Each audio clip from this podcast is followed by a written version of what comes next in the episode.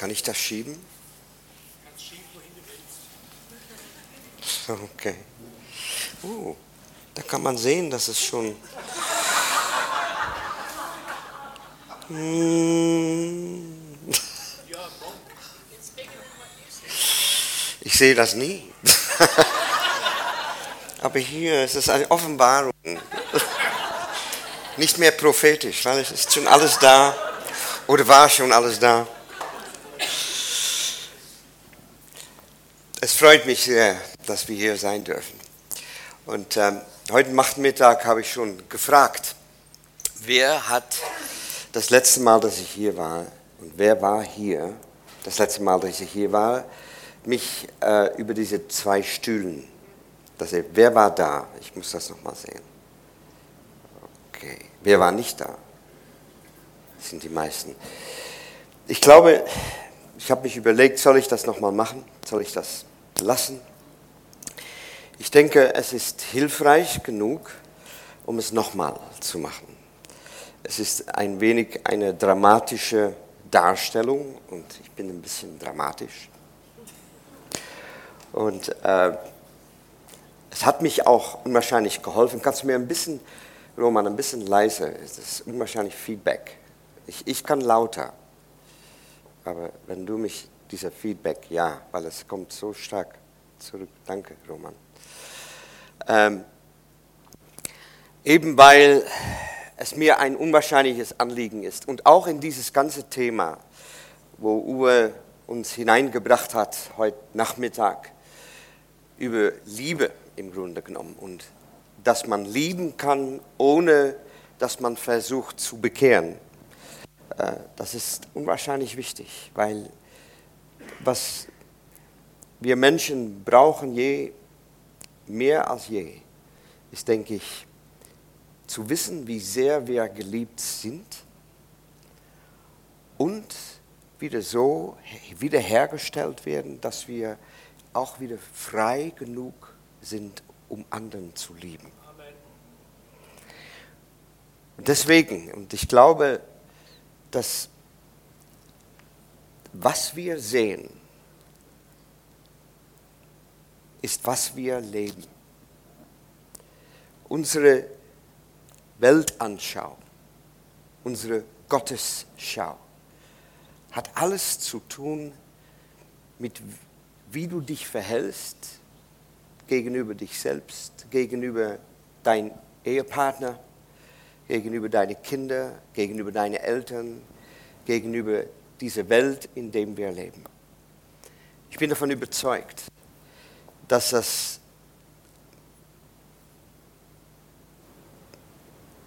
die Wurzeln hat von das, was wir sehen, von wer Gott ist. Und deswegen ist es mir so ein tiefes Anliegen. Und deswegen hat mir dieses Beispiel, was ich in einigen Momenten auch darstellen werde, hat mich so berührt und habe ich aufgegriffen und zusammen mit verschiedenen anderen habe ich das auch vorgeführt in so viel wie möglich Veranstaltungen und Ländern und Gruppen, nicht nur Christgruppen. Ich habe das mal beim, im Taxi gemacht, vom Weg von Düsseldorf nach Amsterdam. Natürlich nicht mit zwei Stühlen, weil das geht ja nicht. Aber ich habe das einfach so viel wie möglich, ohne dass der Fahrer gefährlich gefahren hat, habe ich das gemacht. Und äh, wir haben das mal in einem Restaurant gemacht mit einem Salz- und Pfeffershaker. Das geht ja auch. Ich habe es auf Schulen vorgeführt. Und wenn ihr das jetzt zum zweiten Mal nochmal seht, und man kann es auch auf YouTube sehen, nicht nur durch mich, aber es gibt auch andere, die das machen und einen besseren Job machen, denke ich mir, dann äh, kannst du es selbst auch machen, weil es ist eine wunderbare, gerade wenn man das Evangelium versucht zu erklären, ist das wirklich ein wunderbares ähm, wie sagt man das? Tool. Ja. So, okay. Ich nehme mir diese zwei Stühlen. Ich muss mir immer leichte Stühlen äh, aussuchen, weil schwere Stühlen, ich habe mich mal, ich habe mal sehr so die Art Stühlen gehabt und dann war es ein ziemlich großen Saal und ich musste von der Bühne ab, wieder auf der Bühne hin und ich habe die Stühle mitgeschleppt und danach habe ich mir also so viel, ich habe einen Monat lang fast kaum laufen können. So das, jetzt diese Stühle geht's gut. Ich mache jetzt auch ein bisschen mehr Fitness und äh, yes. Äh, Gibt es ein, ein Tuch ohne Stock? Nein, aber gibt es ein Tuch ohne Stock?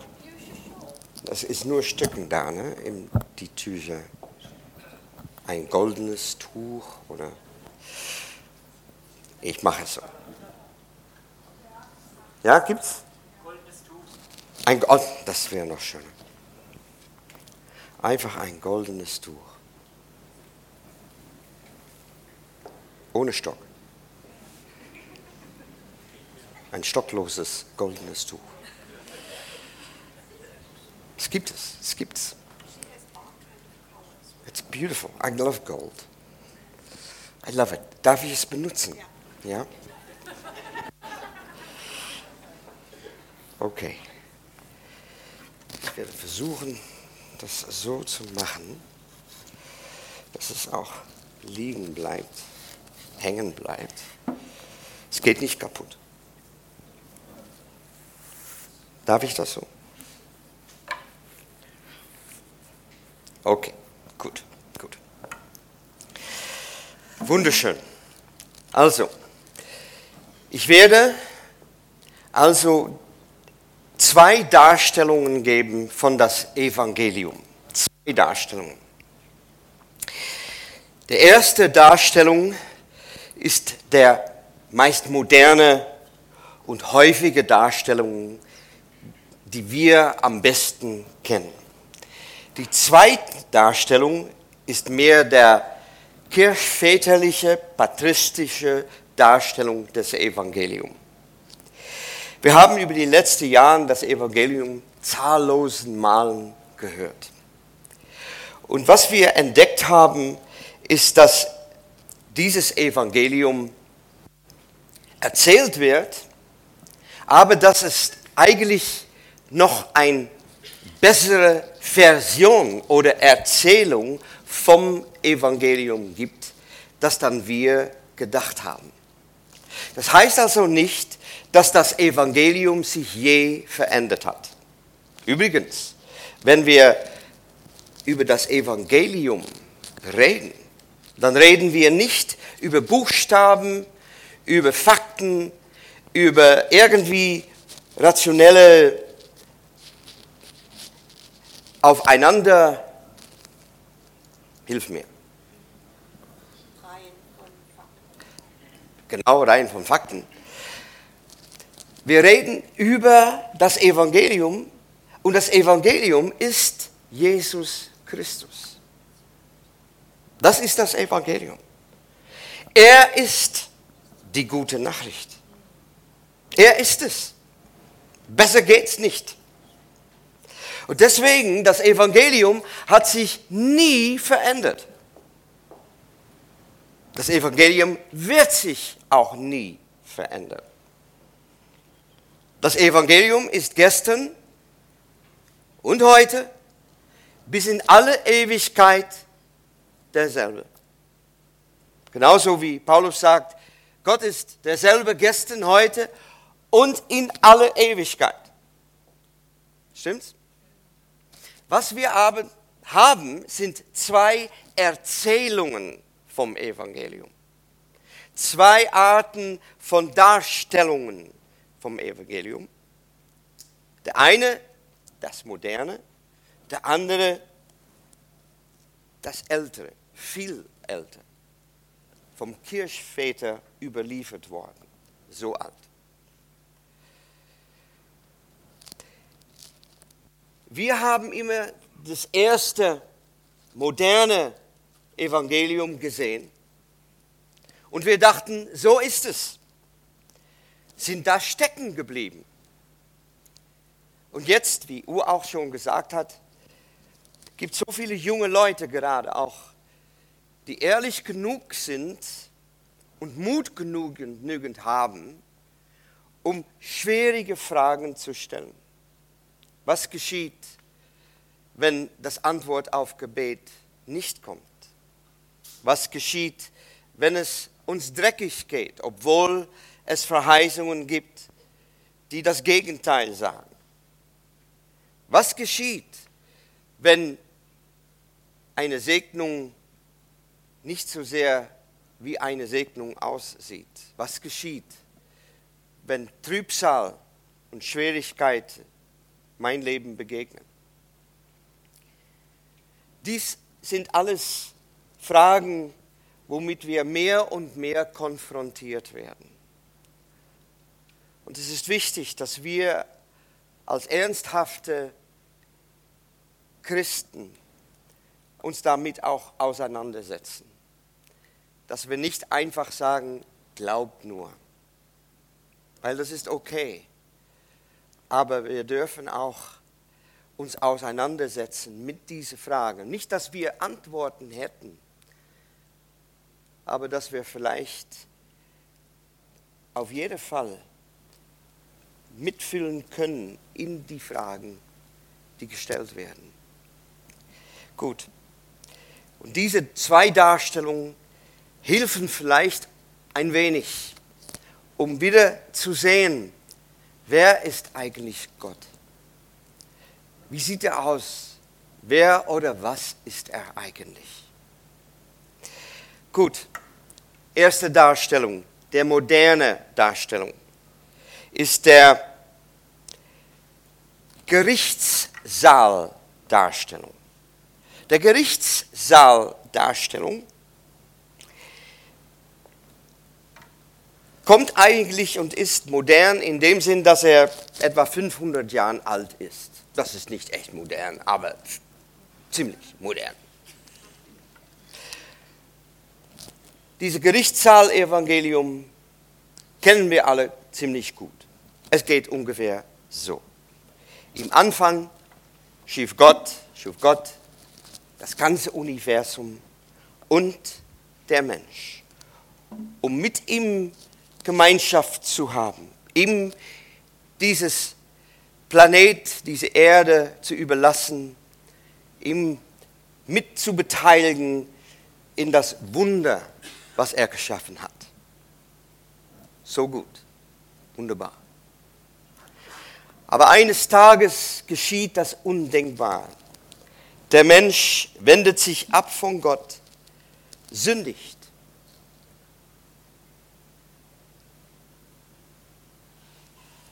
Lauft in Finsternis hinein. Was tut Gott? Weil er zu heilig ist und Sünde nicht ertragen kann, wendet auch er sich ab von der Mensch.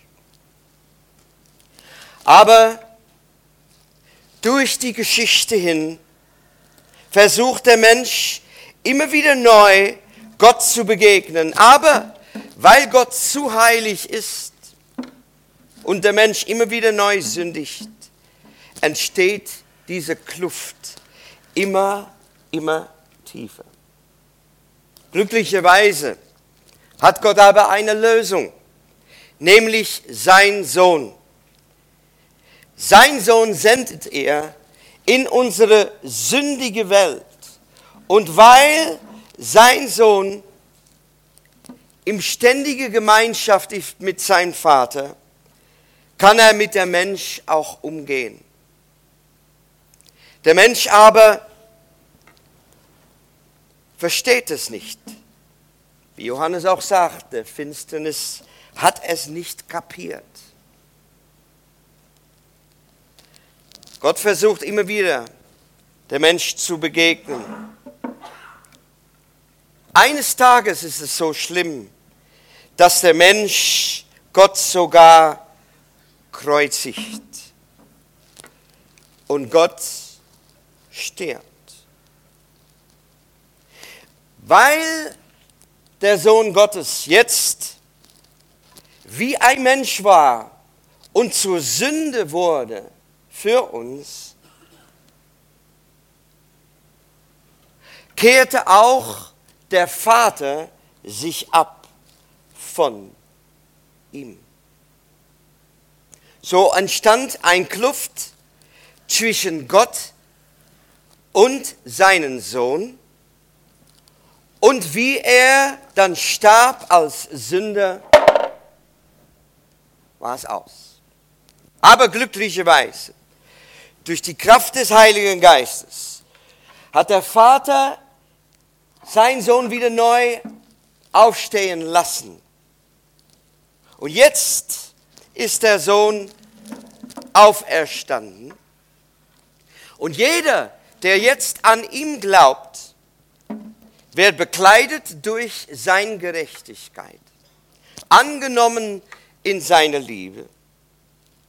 Solange der Mensch sich bekehrt und sich Gott hinwendet, hat er Gemeinschaft mit Gott durch das Blut Jesu Christi. Aber wenn der Mensch Gott nicht annimmt, weil Gott zu heilig ist, wird auch Gott sich wiederhin von der Mensch trennen. Und so geht die Geschichte immer wieder. Nur wenn der Mensch sich bekehrt, näht Gott ihm. Weil sagt die Bibel nicht, nähet euch Gott, ihr Sünder, so wird er sich euer nahen. Aber wenn der Mensch in Sünde verfällt, dann wird Gott sich wieder hin abwenden.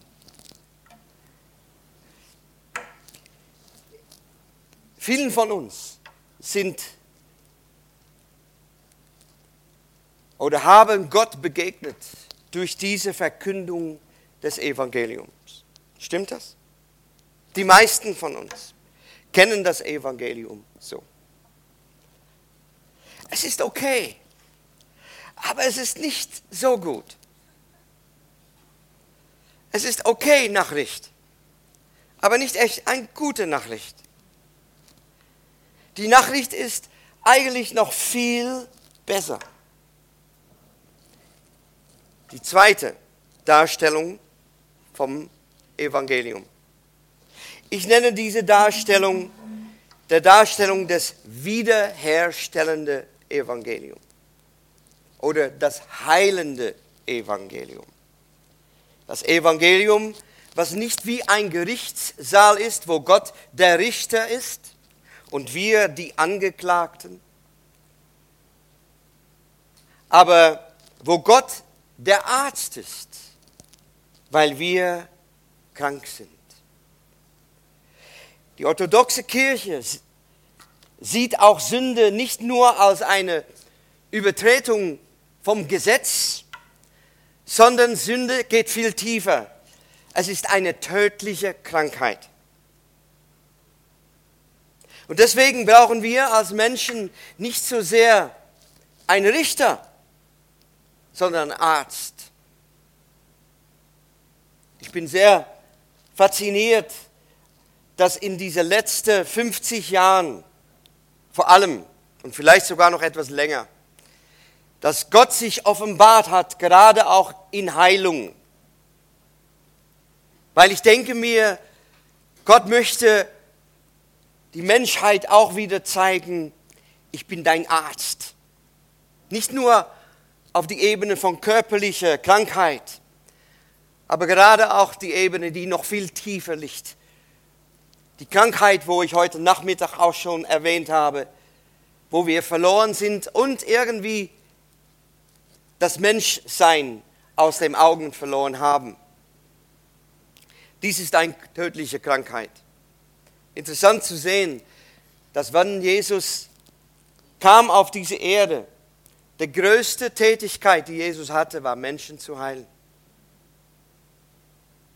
Er hat es selbst gesagt, ich kam nicht um zu richten, aber um zu heilen. Und ich glaube deswegen, dass die orthodoxe Kirche, unsere Kirchväter, die orthodoxe Kirche, ist noch alter als die katholische Kirche. Und diese Kirche hat immer das gelehrt, dass Sünde eigentlich eine tödliche Krankheit ist, die ein Arzt nötig hat. Und deswegen ist diese Darstellung, denke ich, noch eine bessere Darstellung. Für mich eine hoffnungsvollere Darstellung. Wie Uwe auch schon erwähnt hat, am Anfang dieses Abends, dass es vielleicht hier auch Eltern gibt und deine Kinder haben den Weg verloren, so scheint es. Deine Kinder gehen nicht das, was du gehst. Deine Kinder glauben nicht mehr das, was du glaubst. Und vielleicht ist das, das der größte Schmerz, die wir als Eltern haben können. Ich glaube, dass auch diese Darstellung vom Evangelium hat mir persönlich als Eltern auch sehr, sehr ermutigt und Hoffnung gegeben. Okay, zweite Darstellung, der wiederherstellende oder heilende Darstellung des Evangeliums. Am Anfang schuf Gott, schuf Gott oder schuf Gott? Schuf.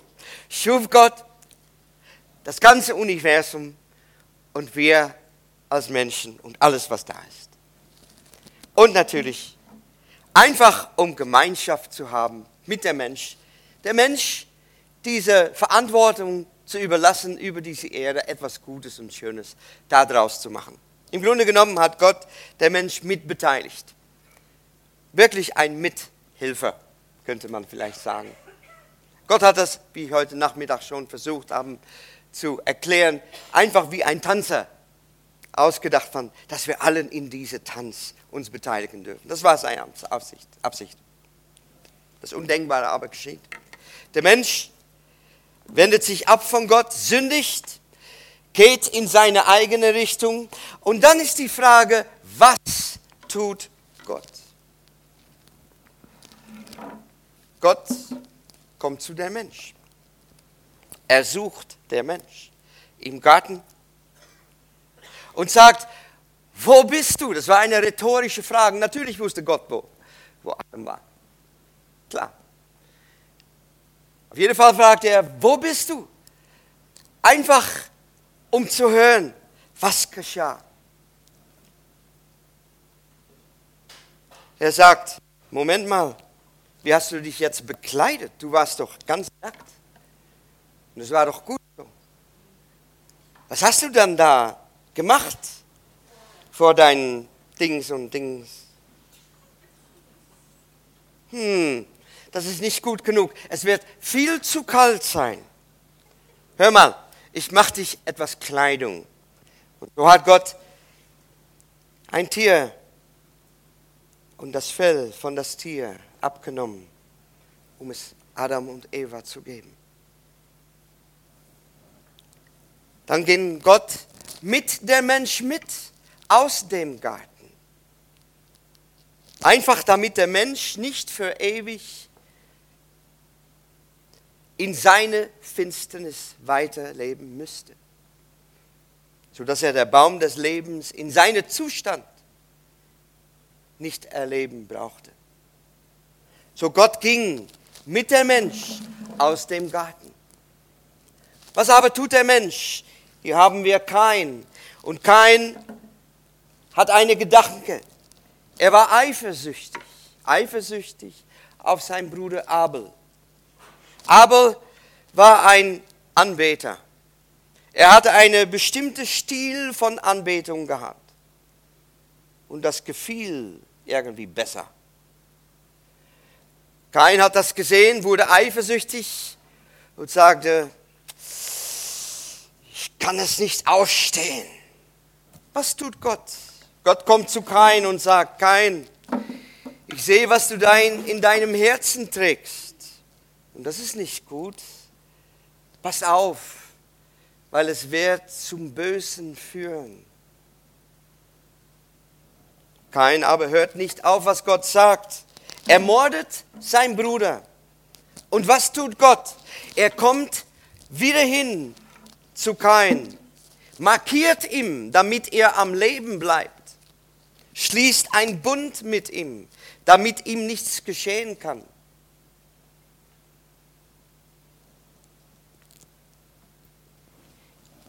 Hier haben wir Abraham.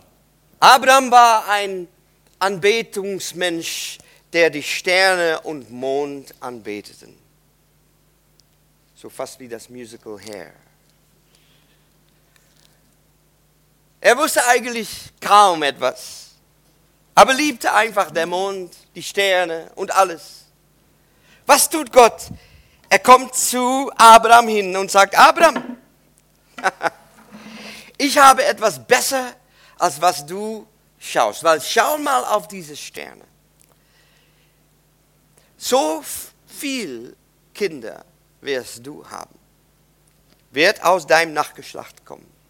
Hm. Abraham war sehr, sehr froh, weil er war schon über 70. Und es war schon schwer überhaupt, man versteht es. Aber ein Jahr verging, zwei Jahre vergingen, drei, vier, fünf, zehn, zwanzig. Mensch, dachte Abraham, vielleicht muss ich was tun. Das Problem, was wir als Menschen haben, wir müssen immer etwas tun. Und so hat Abraham gedacht, weißt du, ich hilf Gott ein wenig. Und ich nehme mir diese Sklavin von Sarai zum Frau. Mal sehen, was das. Vielleicht kommt die Erfüllung auf diese Art und Weise. Gut, wir wissen, was da geschah. Ishmael wurde geboren. Nicht sehr gut, was da alles geschah in die ganze, ganze Familiensache. Das war alles nicht so schön. Eifersucht, Ärger, Streit, Kampf, alles Mögliche. Was tut Gott? Gott kommt auf Hagar hin. Hagar war die Sklavin, mit wem Abraham geschlafen hat. Und Hagar hat, war ausgeschlossen, war völlig abradiert. Geht, ich will nicht mehr von dir wissen. Ein Flüchtling. Gott kommt zu ihr und sagt, ich sehe dich. Ich kenne deine Not und ich werde dich segnen und das, was du trägst, das segne ich auch. Und wir kennen die Geschichte. Abraham immer noch sauer, weil es hat alles nicht so geklappt, wie er sich gedacht hat. Und was tut Gott? Gott kommt wieder hin zu Abraham auf Besuch, jetzt dreifach. Vater, Sohn und Heiligen Geist, alle drei. Die Zeuge Jehovas. ja, nicht so. Aber alle drei, Vater, Sohn und Heiligen Geist. Jehova war das, ne? Yahweh. Am Baum haben gegessen mit Abraham. Und da veränderte sich der Name von Abraham in Abraham. Noch einmal kriegte er es zu hören. Abraham, das, was ich dir verheißen habe, obwohl du nicht verstanden hast, was das geheißen hat, und obwohl du gedacht hast, ich kann dasselbe. Ich werde es machen, weil auch was du versucht hast, hat nicht gut geklappt, oder? Ein Jahr später kriegte Abraham ein Kind. Hier haben wir David. David gehörte eigentlich nirgendwo hin. David war anders als all seine anderen Brüder. Eines Tages wurde Jesse, sein Vater, gerufen, der Prophet kommt bei dir auf Besuch, wird eine deiner Söhne salben. Uh, das war ein großes Ereignis. Jesse war sehr aufgeregt, hat alle seine Söhne dabei gerufen und hat gedacht, jetzt wird es geschehen. Oh, schön. Und dann kommt Samuel und Samuel kommt zu einer und denkt, das wird ihm sein, weil der war ja richtig groß und wenn man groß ist, dann kann man König werden. Ich könnte nie König werden. Aber der war groß da. Aber der sagte, mm, das ist ihm nicht. Nächste, auch nicht. Nächste, auch nicht. Ganze Reihe vorbei. Niemandem. Äh, Jesse, hast du noch mehr Kinder? Noch mehr Söhne? Äh, ja, äh, äh, ja, äh, oh, der Jesse hat es fast im Hose getan.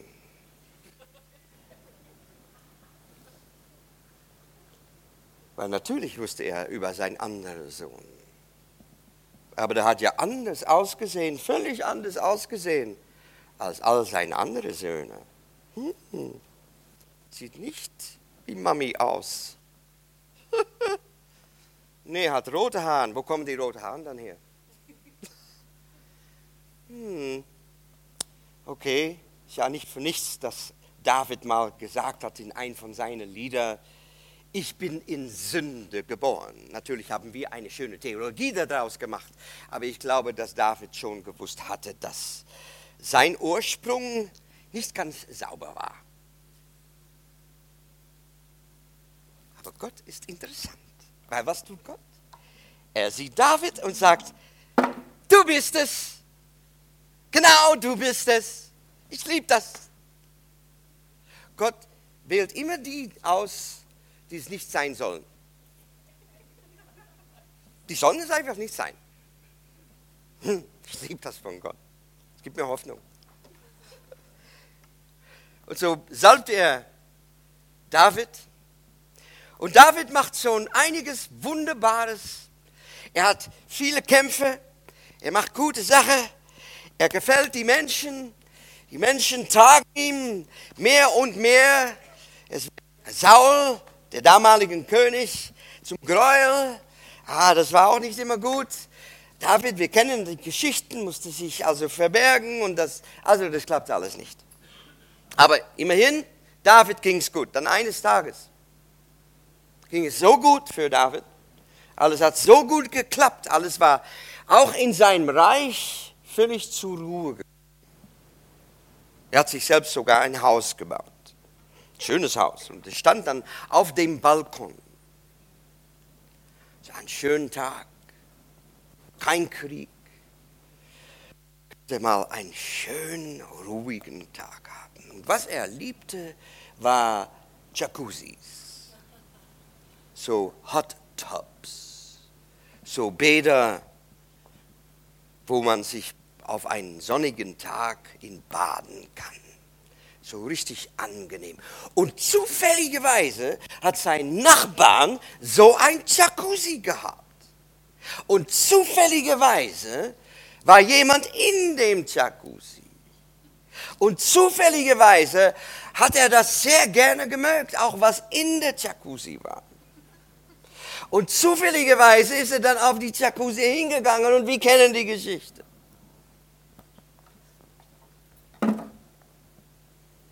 Und was tut Gott?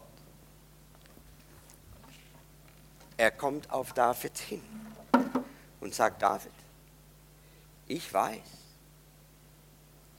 ich habe es gesehen, du hast jemand umgebracht, du hast ein uneheliches Kind, eine Frau, der dich nicht gehört,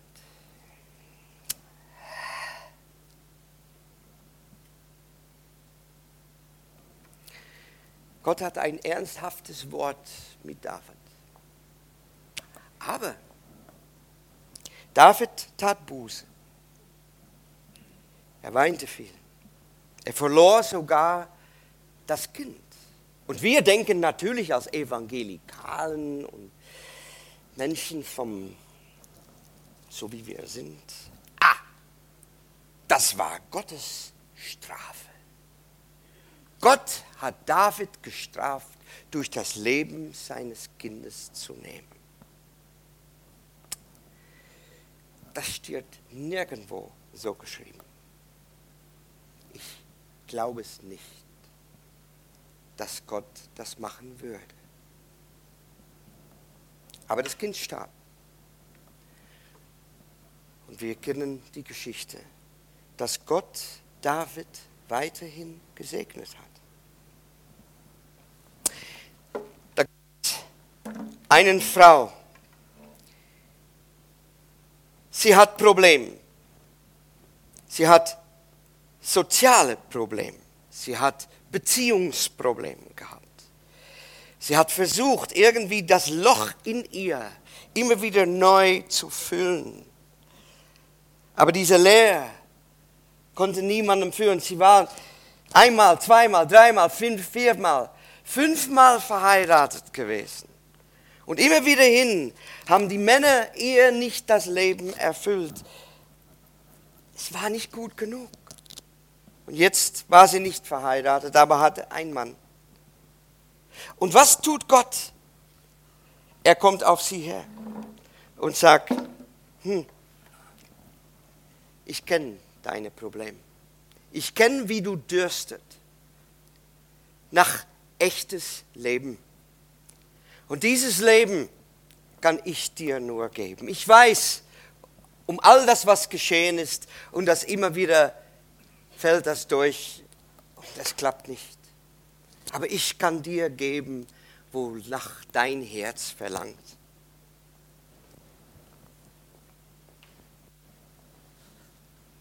Da gibt es einen kleinen Mann, Zacchaeus. Zacchaeus war ein Freund von niemandem. Aber er hat viel Geld gehabt. Einfach weil er mit der Römer einiges gehabt hat. Und sich das Geld nehmen ließ von seinen Mitvolk,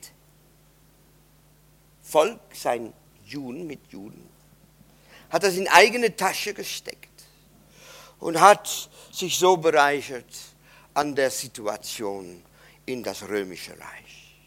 Eines Tages hörte er, dass es jemandem gab, der da Kranken heilt und der da sehr weise redet. In seiner eigenen Einsamkeit hat er ein tiefes Verlangen immer noch gehabt, von es muss doch mehr geben als das, was ich jetzt habe. So wie er hörte über diesen Mann, der auch in sein Dorf eingetroffen war, hat er gedacht, ihm muss ich unbedingt sehen. Ist also dahin gegangen und weil er eben so klein war, ist er im Baum geklettert. Und ja, da sah er ihn.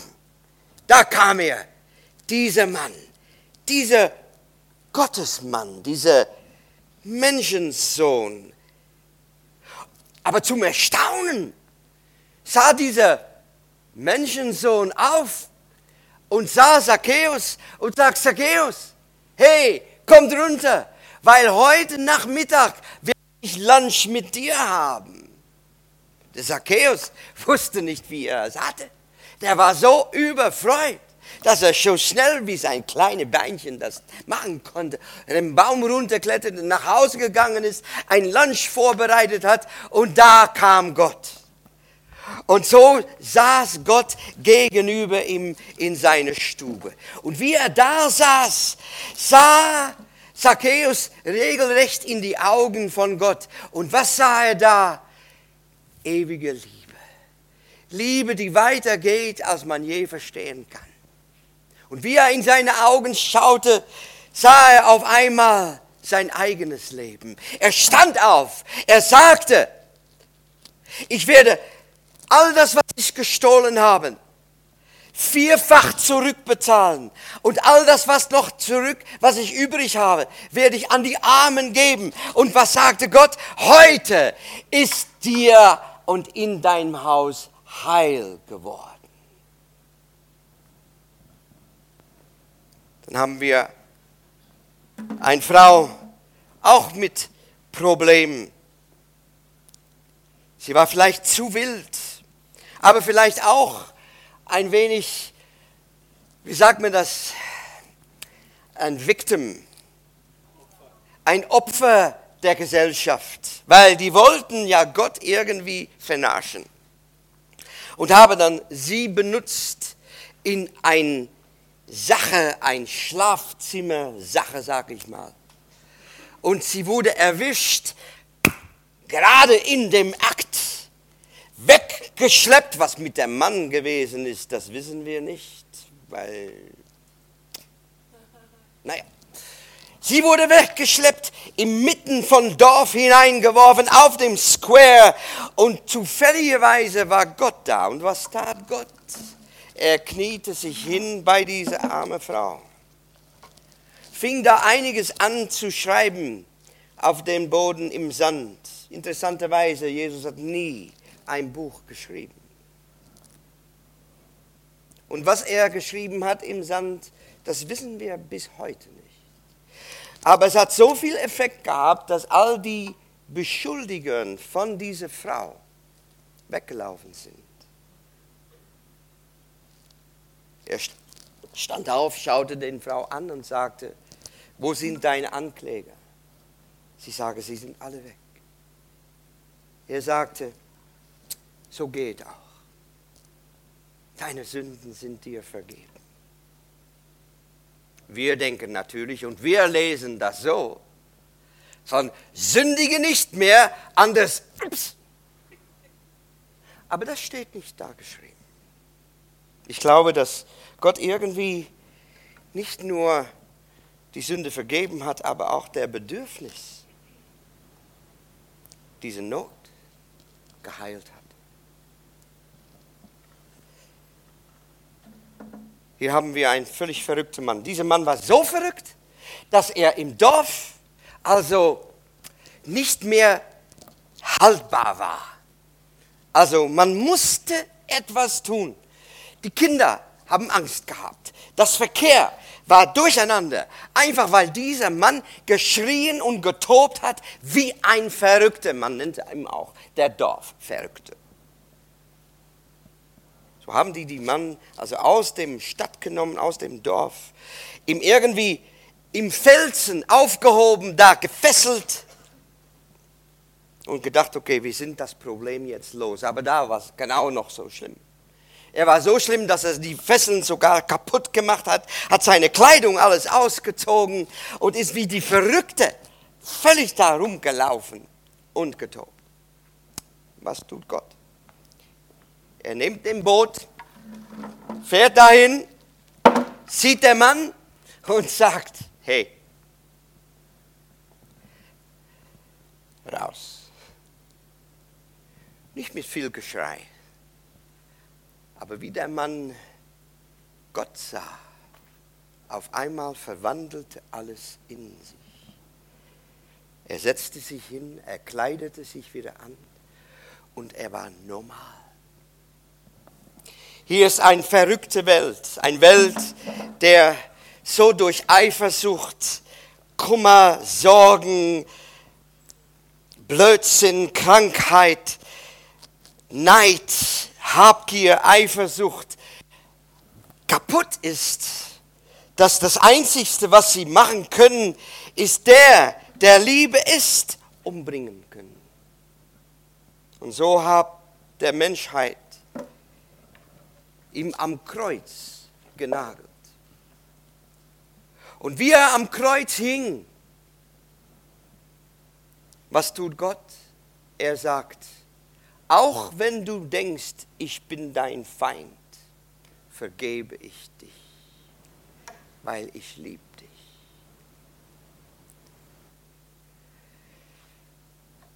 Er steht auf aus dem Tod und in Jesus Christus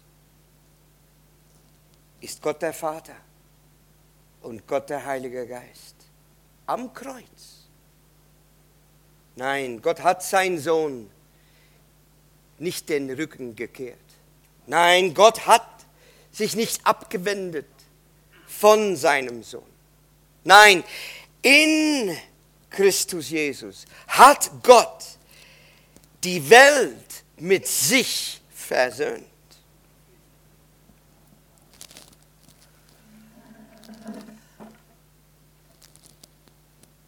Und jetzt, weil er auferstanden ist, schenkt er uns das Leben. Er sagt, weil ich lebe, kannst du auch leben. Und auch wenn der Mensch sagt, aber ich will dein Leben nicht und kehrt sich um, wird Gott ihm immer wieder neu begegnen mit seiner Liebe.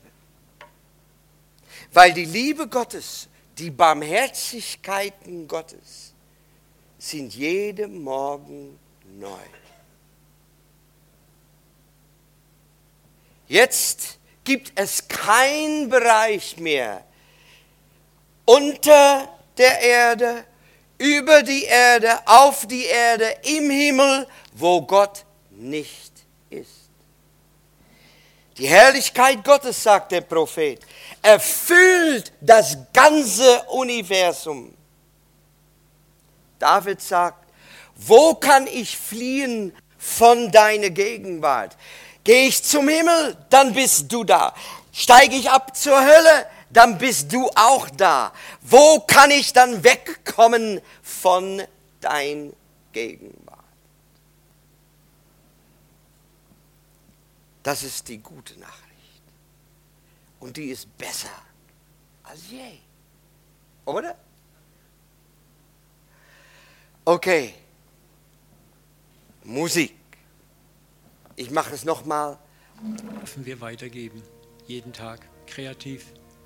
Erwartet bitte, dass er euch segnen wird in den kommenden zwei Wochen, wie wir es heute Morgen gebetet haben. euch ganz bewusst in Gelegenheiten reinfinden wird, zu lieben, auch komische Menschen. Dass ihr dranbleibt an denen, die ihr schon 20 Jahre liebt und ihr seht nichts.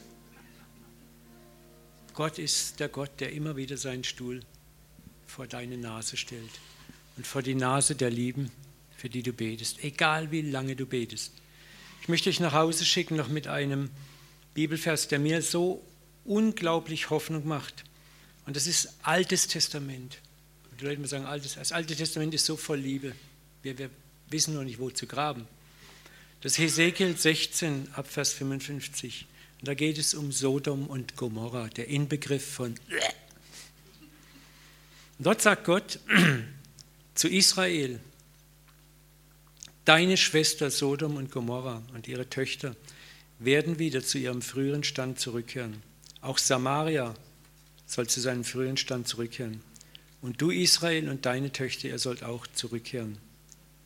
Ich werde meines Bundes gedenken, den ich in den Tagen deiner Jugend mit dir geschlossen habe. Du hast schlimmer gesündigt als Sodom und Gomorra, aber ich werde meinen Bund aufrichten. Jetzt kommt's. Alsdann wirst du an deine Wege denken und dich schämen, wenn du deine älteren und jüngeren Schwestern zu dir nehmen wirst, welche ich dir zu Töchtern geben will, nicht aufgrund deines Bundes, den du gebrochen hast, aber ich will meinen Bund. Hm? Israel hat permanent den Bund gebrochen, aber Gott sagt, ich will meinen Bund.